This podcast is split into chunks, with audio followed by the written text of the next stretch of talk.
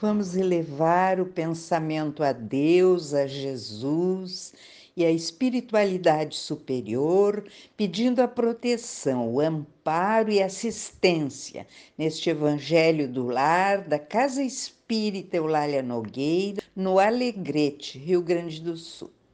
A lição que nos coube hoje é do capítulo 5. Bem-aventurados aflitos provas voluntárias, continuação, o sacrifício da própria vida, itens 29 e 30. Aquele que está desgostoso com a vida, mas não quer se suicidar, é culpado se procurar a morte no campo de batalha com o propósito de torná-a útil? Quer o homem se mate ou deixe, se deixe matar, o seu propósito será sempre o de encurtar a sua vida, existindo assim a intenção do suicídio, mesmo que ele não ocorra de fato. O pensamento de sua morte servirá para alguma coisa. É, é ilusório. Serve apenas como desculpa para disfarçar a sua ação e justificá-la a seus próprios olhos. Se realmente tivesse o desejo de servir a seu país, procuraria viver defendendo-o e não morrendo, pois uma vez morto, ele não servirá mais para nada. O verdadeiro devotamento consiste em não se ter medo da morte, quando é preciso ser útil. Devemos enfrentar o perigo e oferecer, sem temor, o sacrifício da própria vida, se isso for necessário.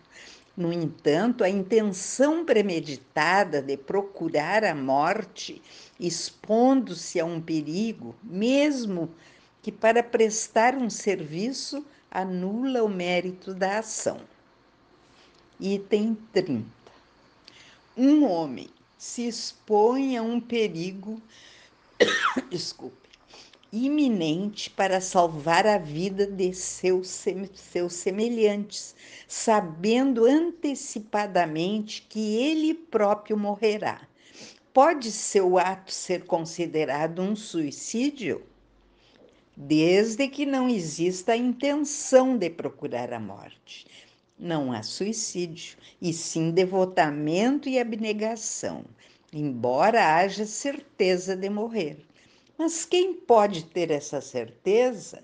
Quem disse que a providência não reserva um meio inesperado de salvação no momento mais crítico? Não pode ela salvar até mesmo aquele que estiver na boca de um canhão, muitas vezes, Deus pode querer levar a prova da resignação até as últimas consequências, quando um acontecimento inesperado desvia o golpe fatal.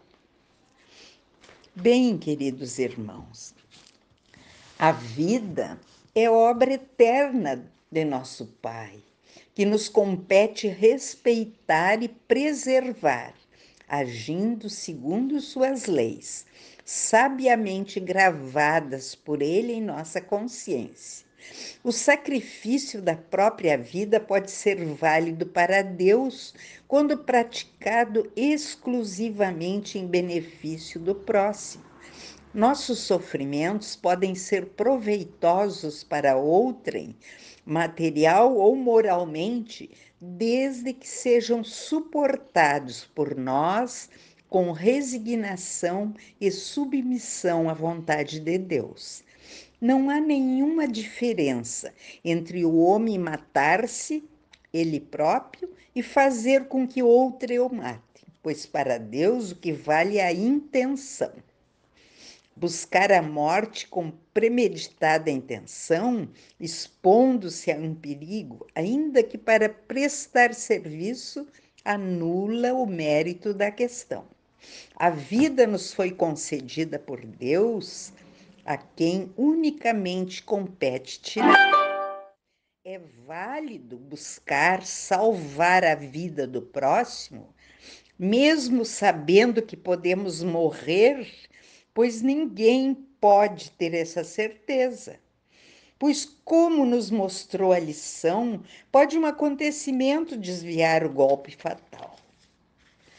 Agora, queridos irmãos, passando para a última parte, agradecemos a oportunidade e a assistência espiritual. Pedimos por todos listados para irradiação e também aqueles que estão passando por provas difíceis, doenças físicas ou morais, enfim, todos que sofrem, encarnados e desencarnados. Pedimos pela nossa cidade, nosso estado, nosso país e por todo o planeta.